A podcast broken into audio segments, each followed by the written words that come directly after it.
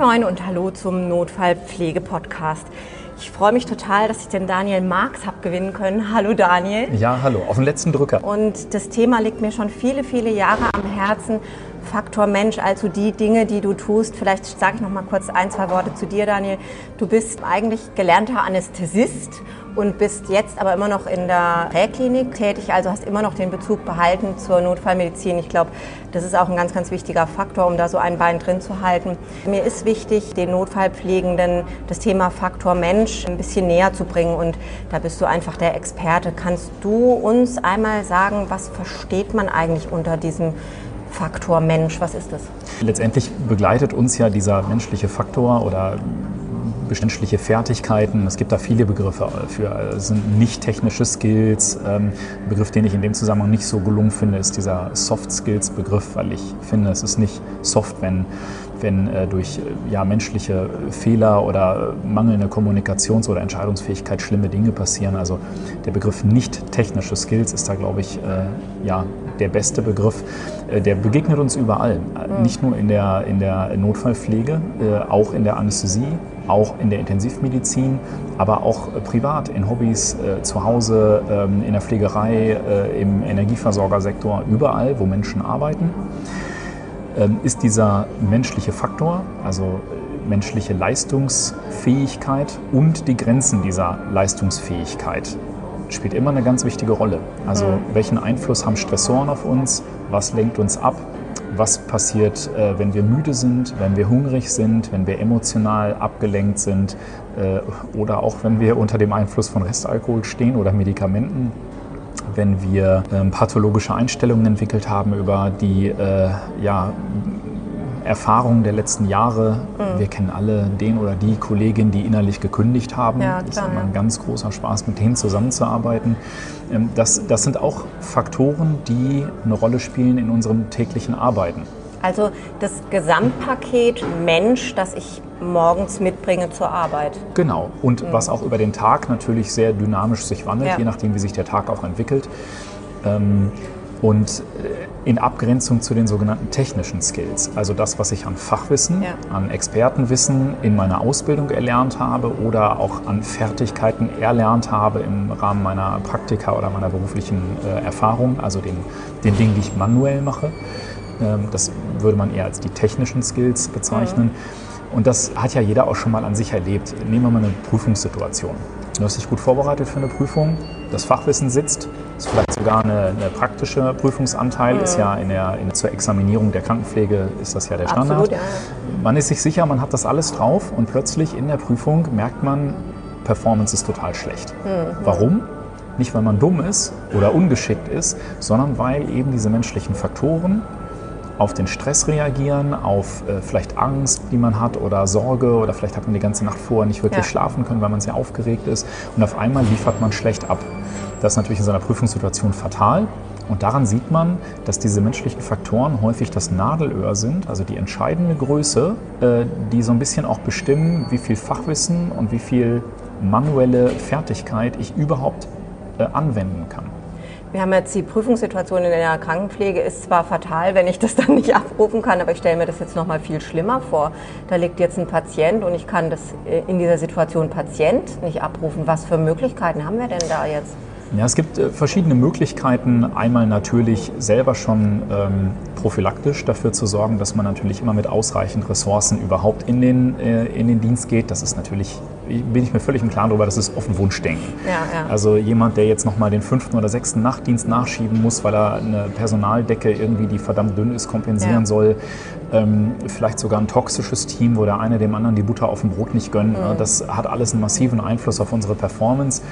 Und ich kann ja auch nur an so ein paar Stellschrauben drehen. Ja, ja. Da reicht schon, wenn ich alleine irgendwie zwei Kinder zu Hause habe und eins davon ist krank, dann nehme ich mir vielleicht vor, äh, auch mal ausreichend Schlaf zu kriegen. Das klappt am Ende klappt nicht. nicht ja. Und ähm, ich glaube, dass wir im Tagesgeschäft eine ganze Menge an, an ja, schlecht oder nicht ausreichend vorhandenen äh, Ressourcen über das Team kompensieren können. Das ist auch legitim, wenn man das gelegentlich mal nutzt. Mhm. Das heißt aber, dass ich mir eine Teamkultur oder eine Teamumgebung schaffen muss, ein, ein Teamklima, wo diese Kompensation möglich ist, wo der eine ein bisschen auf den anderen auch ein Stück weit mit aufpasst, auch mal bereit ist, Verantwortung zu delegieren oder zu übernehmen. Mhm. Das klappt ganz wunderbar über so ein völlig verrücktes Konzept, das nennt sich Kommunikation, also miteinander reden. Ach. Vielleicht auch mal völlig transparent sagen, ähm, heute ist einfach ein ganz furchtbarer Tag. Ja. Äh, ich werde heute nicht so leistungsfähig sein. Wenn es dann um die Fragestellung geht, äh, wer übernimmt den Schockraum, wenn ein Alarm reinkommt, dann mhm. sollte diejenige oder derjenige, der jetzt für sich selber schon im Rahmen einer Selbstreflexion erkannt hat, heute ist kein guter Tag, nicht auch noch der sein, der äh, laut schreit, ja, den nehme ich auch noch. Ja, ne, sondern dann widmet man sich vielleicht einfach so diesen schnöderen administrativen mhm. Aufgaben, die die auch nicht so einer, äh, ja, unter so einem dynamischen Einfluss stehen. Das muss aber ja in der, ja, wie du schon sagtest, in der Teamkultur letztendlich dann auch erlaubt und sogar, ich würde einen Schritt weitergehen, gewünscht sein, dass man das kundtut, dass es einem dem Tag jetzt vielleicht nicht so gut geht und die eigenen Ressourcen eben nicht so da sind. Du hattest ja auch mal dieses Modell der grünen Kügelchen. Also meine grünen Kügelchen sind jetzt halt so gut wie gar nicht mehr da. Ne? Genau. Äh, das fängt schon damit an, dass ich in irgendeiner Form lernen muss, mich auch selbst zu reflektieren. Ja. Das ist ja auch eine Gabe, die ja sehr unterschiedlich verteilt ja. ist bei den Menschen. Ähm, also wir haben Menschen, die sich wahnsinnig selbst überschätzen. Wir haben aber genauso gut auch Leute, die ihr Potenzial immer unterschätzen. Wir haben ja auch wenig Strukturen in unserem beruflichen Umfeld, wo unsere Performance auch objektiv ein Stück weit gespiegelt wird, wo wir im Rahmen auch von Gesprächen vielleicht äh, ein, ein ja, objektives Bild von, von äh, unserer Leistung bekommen. Ja. Ähm, und dann ist es natürlich sehr schwierig, sich immer auch halbwegs richtig einzuschätzen. Und alleine zum Beispiel der Vorwurf morgens, ähm, so, ja, das war jetzt ziemlich hampelig irgendwie von dir und äh, du lässt irgendwie alles hinter dir liegen und scheinst irgendwie ein bisschen fahrig heute, irgendwie das alles abzuarbeiten. Das ist ja erstmal auch schon harte Kritik. Mhm. Dann geht, ja, geht man sofort in Verteidigungsmodus. Ich glaube, die Strategie ist da einfach anders, indem man einfach sagt, wir haben irgendwie den Eindruck, heute ist irgendwie die Belastung recht hoch. Ähm, und können wir dir irgendwie entgegenkommen? Können wir dir ja. helfen? Gibt es irgendwie, äh, gäbe es jetzt etwas, was du eher machen möchtest? Auch da müssen wir realistisch sein. Bei einer dünnen Personaldecke ist das alles Wunschdenken. Auch schwierig. Ja. Ja, Kannst du, ähm, also so nochmal diese Teamkonstellation, auch Arzt, Pflege. Ich merke immer wieder, dass es mir doch schwerfällt und vor allen Dingen auch meinen Kollegen schwerfällt, die vielleicht auch jünger dabei sind, zum Beispiel in so einer Schockraumsituation oder auch manchmal in ganz einfachen Situationen, ähm, das zu kommunizieren, dass ich das Gefühl habe, da läuft was nicht so richtig. Ne? Das ist ja dann auch schon, oh, die Pflegekraft, die nimmt sich das raus. Hast du da vielleicht auch aus deiner Erfahrung als Arzt ähm, irgendwie so einen Tipp, wie man das vielleicht schlau und gut anbringen kann, ohne dass derjenige sich auch auf den Schlips getreten fühlt? Ja, auch das ist ein, ein riesiges, weites Feld, über das man jetzt stundenlang sprechen könnte. Da geht es um Vetokompetenz, da geht es um das Äußern von Bedenken. Das ist auch ein Kernelement des Team Resource Managements. Mhm. Da fließt natürlich auch äh, fließen die äh, Aspekte Kommunikation mit ein, Wahrnehmung, Leadership, Fixierungsfehler. Das sind alles so Keywords in diesem Zusammenhang. Ähm, die beste Strategie ist äh, sowohl der Top-Down-Ansatz, also man muss den äh, Teamleadern äh, klar machen, dass sie ein, ja, ein Klima der, der, äh, des, der Erreichbarkeit schaffen müssen. Also der Vorgesetzte muss dem Team die Möglichkeit geben, Bedenken zu äußern. Ja. Das muss sanktions- und vorwurfsfrei äh, funktionieren. Ja. Und gleichzeitig muss man bottom-up natürlich auch bis zum kleinsten Teammitglied, also selbst Praktikanten und Schüler, vermitteln, dass es okay ist, Bedenken zu äußern, Fragen zu stellen, ohne dass sie eben äh, für dumm gehalten werden oder sogar irgendwie äh, sich mit dem Vorwurf der Lächerlichkeit irgendwie, ja. äh, dass sie da konfrontiert werden.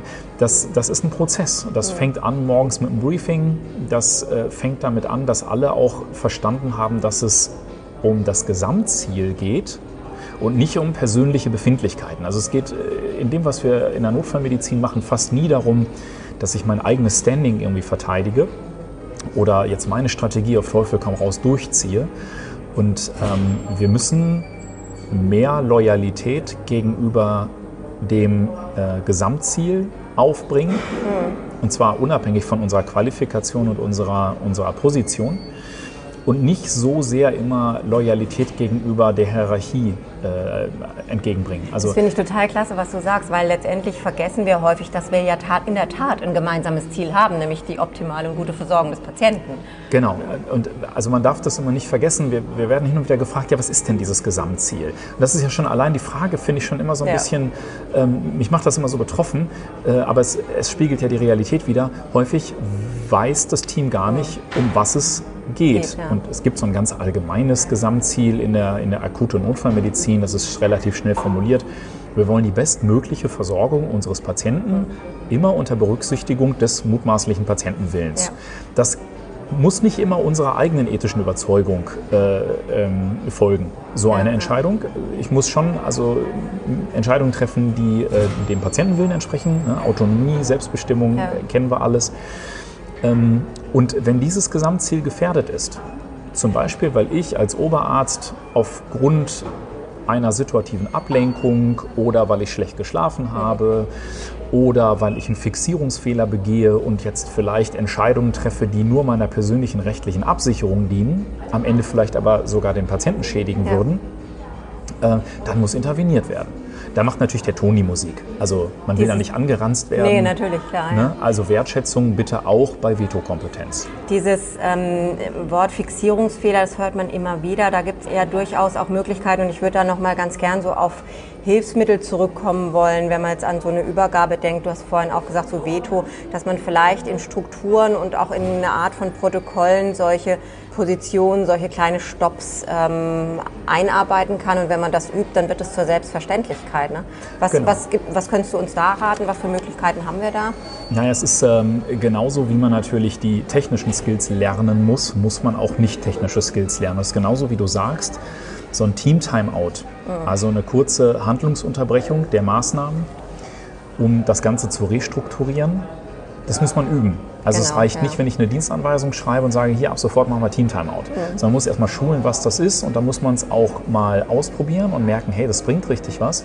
Und das äh, ist genauso bei Callouts oder bei dem Formulieren eines Vetos. Auch das muss man ein bisschen üben. Äh, wie formuliere ich das eigentlich? Wie formuliere ja. ich Bedenken? Da gibt es verschiedene Strategien. Also ich bin nicht so ganz überzeugt von diesem Prinzip I feel yellow. Ich weiß nicht, ob du das mal gehört nee, hast. Nee, habe ich nicht gehört. Was ist das? Ähm, das ist so eine verklausulierte Form von, wir wollen äh, eine Art Floskel schaffen, um vielleicht auch im Beisein von Angehörigen aha, aha. Bedenken zu formulieren, mhm. so eine Art Codewort. Ja, genau, okay. Ähm, ich persönlich finde das nicht zielführend, weil es nach außen hin erstmal auch ein bisschen schräg wirkt. Erstens, das ist Englisch. Mhm. Und wenn ich mitten in so einer Patientenversorgung, die Angehörigen stehen daneben, plötzlich sagt mir die Pflegekraft, hm, I feel yellow a little bit, ja, ähm, dann kann er auch gleich sagen, ähm, ich weiß nicht, ob das jetzt gerade so sinnvoll ist. Ähm, ich hätte noch einen anderen Vorschlag. Sollen wir es nicht so und so machen? Ja. Ich glaube, das ist völlig äh, transparent und legitim, das auch gegenüber Angehörigen zu machen. Ich glaube, die hätten viel weniger ein Problem damit, äh, wenn sie merken, oh, die passen aufeinander auf ja. und da, da kommen auch äh, Vorschläge von anderen Seiten. Mhm. Das wirkt nicht unprofessionell. Mhm. Man muss das schulen, wie du schon gesagt hast, ne? dass man das aber wirklich im Team schult. Ähm, dann kann es nur was werden, damit jeder weiß, wovon gesprochen wird. Und das, glaube ich, ist was, was wir so vielleicht auch unseren Kollegen ähm, on Air noch mitgeben können, dass die Schulungen solcher Dinge enorm wichtig sind, berufsgruppenübergreifend. Nicht jede Berufs Berufsgruppe von sich, vielleicht um eine Art Grundlage zu schaffen, aber insgesamt muss man das einfach im Team lehren und üben. Genau, das betrifft ja diesen gesamten Bereich dieser nicht technischen Skills, dieser Human Factors. Ähm, anderer Begriff ist da zum Beispiel interpersonelle Kompetenzen. Also ja. das, das Kind hat ganz viele Namen. Ähm, neue Mitarbeiter sollten relativ früh auch in einem recht umfangreichen Briefing oder einer Schulung so ein bisschen auf die Teamkultur eingearbeitet werden, die es dort gibt. Man muss über Grundwerte sprechen, über Dinge, die wichtig sind im Team und man muss diese Werte auch schützen und pflegen. Das, und das ist tatsächlich die, die alltägliche Aufgabe auch von Vorgesetzten in mhm. dem Bereich. Jetzt wissen wir alle, dass gerade Vorgesetzte genau das Gegenteil von dem tun, was wir hier gerade besprechen und dass äh, oftmals auch diesen Human Factors ein Bärendienst erwiesen wird, weil wir leider immer noch in so einer Kultur leben, der der, wo Druck ausgeübt wird, wo shame Fehler. It, blame it. Genau, shame ja. it, blame it, äh, Sanktionieren ja, von ja. Fehlern, ähm, das, das akribische Herausfinden von Fehlerverursachern, dass diese, diese ja, hehren Ziele wie lasst uns aus Fehlern lernen, damit wir präventiv zukünftig sowas verhindern, das verkommt häufig zu so QM-Klauseln. Ja. Ich glaube, wir müssen das mit Leben füllen und da muss jeder persönlich dran arbeiten. Es Und ich glaube auch, dass die Vorgesetzten, da gibt es eine ganz kleine kurze Anekdote dazu. Mir ist letztens mit meiner Gruppenleitung zusammen in einem Dienst eine Patientin, es war eh- eigentlich eher unverschuldet, muss ich sagen, von uns eine Patientin von der Trage gefallen, weil wir einfach so viel zu tun hatten. Ich habe nachher zu meinem Kollegen gesagt, weißt du was, das ist jetzt was, was wir unbedingt ganz offen, transparent sagen müssen, dass hier klar ist, auch unseren Vorgesetzten passiert sowas. Die sind nicht gefeit ähm, vor solchen Dingen. Also, dass man als Vorgesetzter dann einfach auch ganz klar, transparent macht, wenn man selber vielleicht auch mal was gemacht hat, was einem passiert ist, was vielleicht ja in normalen Umständen nicht passiert wäre. Und ich glaube, da hat Führung noch ganz, ganz viel nachzuholen. Ja, wir nennen das das Leuchtturmprinzip. Also wenn man eine Führungsperson ist, ist es übrigens erstaunlich einfach, über eigene Fehler zu sprechen. Es ist viel, viel schwieriger, wenn der Berufsanfänger anfängt, über Fehler zu sprechen. Ja, dem Erfahrenen sieht man immer alles nach und findet das sogar total professionell, wenn der über Fehler spricht. Aber wie es macht der junge Auszubildende, der hat seltsamerweise gar kein Recht, offen über seine Fehler zu sprechen. Das ist, äh, der hat, weil er einfach eine andere Position hat. Ähm, aber du erzählst gerade eine Anekdote. Ich habe auch eine, ich glaube, das ist immer ganz schön in so einem Podcast, wenn man äh, so Geschichten aus dem Paulanergarten. Ne? ähm, Wir haben allerdings keinen Paulaner hier gerade stehen, möchte ich sagen. definitiv nicht. Ähm, wir haben eine Patientin abgegeben, die war äh, recht adipös und ähm, die ist aus verschiedensten Gründen letztendlich jetzt im, äh, ja, in dem Aufnahmebereich äh, gelandet in einem, ja, in einem Untersuchungsraum mit einer Trage. Und die passte so gerade auf die Trage. Oha, ja. Also rechts und links waren so ein paar Zentimeter noch. Und damit ist ja aber unsere Aufgabe als Rettungsdienst äh, beendet. Wir haben formell eine Übergabe dann am Counter gemacht. Da war eine Pflegekraft und der Arzt etwas weiter hinten am Rechner und damit war das erledigt. Und ähm, ich habe mir aber angewöhnt, dass ich grundsätzlich immer nach einer Übergabe mich noch bei Patienten verabschiede. Weil ich glaube, das gehört sich Ja. einfach. Und ähm, bin dann wieder in den Raum rein und dann fiel mir auf, dass sie da alleine war. Und ich glaube, das ist ja auch gelebter Standard, dass Menschen erstmal irgendwo alleine in einem Raum liegen. Erstmal abgestellt. Wir sind erstmal abgestellt, Ja. genau. Es war jetzt nicht so, dass große Dynamik herrschte in der Notaufnahme. Ja. Es war eher chillig. Ich glaube, es war auch zu dem Zeitpunkt die einzige Patientin, aber sie war allein. Es war nicht sofort jemand bei Mhm. ihr. Kann man jetzt darüber diskutieren, ob das gut oder schlecht ist. Und dann äh, fiel mir aber auf, dass ähm, also diese, diese, wie heißen diese Seitenklappen an den Tragen? Dass die nicht Naja, das sind schon Gitter, würde ich das ja, nennen. so, so eine Art Gitter. Es Ja. war ein sehr kleines Ja. Gitter, aber es hätte zumindest verhindert, dass sie runterfällt. Die waren aber nach unten geklappt, also Mhm. faktisch funktionslos. Und ähm, dann war ich kurz bemüht, diese Gitter hochzuklappen, weil in meinem Risikoempfinden war das nicht schlau, was da gerade so Mhm. passierte. Und das, ich kannte mich jetzt aber mit dieser Trage nicht aus und habe mir gedacht, ah, hm, das ist aber ganz schön blöd hier. Da hat mein, mein Notfallsanitäter gesagt, ach komm, lass doch, wir haben einen Patienten jetzt abgegeben, das ist doch gar nicht mehr unser Job. Und dann habe ich gesagt, ja, stimmt und bin dann auch mit raus und habe aber auf dem Flur noch mal innegehalten und mir gedacht, nee, stopp. Gesamtzielstrategie. Ja. Wir wollen die bestmögliche Versorgung unserer Patienten. Und ich kann erst dann einen Patienten wirklich verlassen, wenn ich sicher bin, dass ihm kein weiterer Schaden passiert. Ja. Und an dieser Stelle ist mit einer ganz einfachen Maßnahme doch potenziell Schaden abwendbar. Ja, Äh, also bin ich zu der Pflegekraft am Counter und habe gesagt, ich würde ganz gerne einmal die Klappen von der Schockraumtrage hochmachen. Ich weiß nur nicht, wie es geht. Ja. Und dann ist sie aufgestanden und gesagt, ah, das ist gar kein Problem. Äh, Sekunde, Zeig ich zeige dir. dir das einmal. Und dann sind wir in den Raum rein, haben die beiden Klappen hochgemacht. Und dann hat sie sich auch sofort weiter um die Patientin gekümmert. Und wir sind einfach alle mit einem richtig guten Gefühl weggefahren. Ja, ja. Und es ist manchmal gar nicht so wahnsinnig schwer, Patientensicherheit zu leben. Das ist ja keine Raketenwissenschaft. Nee, das das hat stimmt. ganz viel mit Haltung zu tun, mit Einstellung, mit Fürsorge und mit der Bereitschaft, auch Verantwortung zu übernehmen. Ja, ja das, ist, ist auch ein wunderbares Schlusswort, glaube ich, weil ich weiß, dass du zum Zug musst. Ähm, Ja. Und vielleicht können wir ja noch mal einen nächsten Podcast irgendwann anschließen, weil ich könnte mir, glaube ich, jetzt noch, ähm, könnte ich noch an zwei Stunden mit dir hier sprechen. Mal gucken mal, vielleicht gibt es eine gewisse Resonanz auch und vielleicht auch spezielle Fragen zu dem Thema und dann können wir das vielleicht noch mal ähm, aufgreifen Das, in dem nächsten genau, das finde ich immer eine gute Idee, wenn jetzt, äh, wenn jetzt äh, die Leute, die zuhören, äh, vielleicht konkrete Themen sich auch wünschen Ja. oder sagen, hey, erzähl doch mal was zum Thema Resilienz oder wir haben jetzt hier auf dem Degina-Kongress auch dieses Thema Wellbeing gehabt, das ist Ja. total spannend. Ähm, wie machen das eigentlich große Konzerne, wie macht das die Lufthansa, äh, was davon ist überhaupt für uns in der Medizin praktikabel? Mhm. Ähm, Ich Ja, fände es toll, über sowas zu sprechen. Riesenpotpourri Wahnsinn, an ja. total interessanten Themen, aber manchmal ist es ja, wie du schon sagst, das, was man selber denkt, was vielleicht von Interesse ist, für, Genau. ist für anderen, andere vielleicht nicht von Interesse. Und es wäre schön, wenn die Zuhörer vielleicht einfach mal so ein bisschen Rückmeldung geben, wie sie, was für Ideen oder was für Interessen sie noch haben. Ja, also wir können hier auch eine halbe Stunde über die Subtypen von Cytochrome P450 in der... Äh, Nein, bitte nicht. auch- also müsst ihr noch ein bisschen in die Bücher gucken vorher. Aber nein, das, ich, ich glaube, das sind wirklich äh, viele tolle Themen, die sich äh, in diesem Bereich bewegen. Ja. Und ähm, ich würde mich freuen, wenn wir wieder Gelegenheit haben zu sprechen. Super, dann ganz, ganz herzlichen Dank. Alles klar. Tschüss.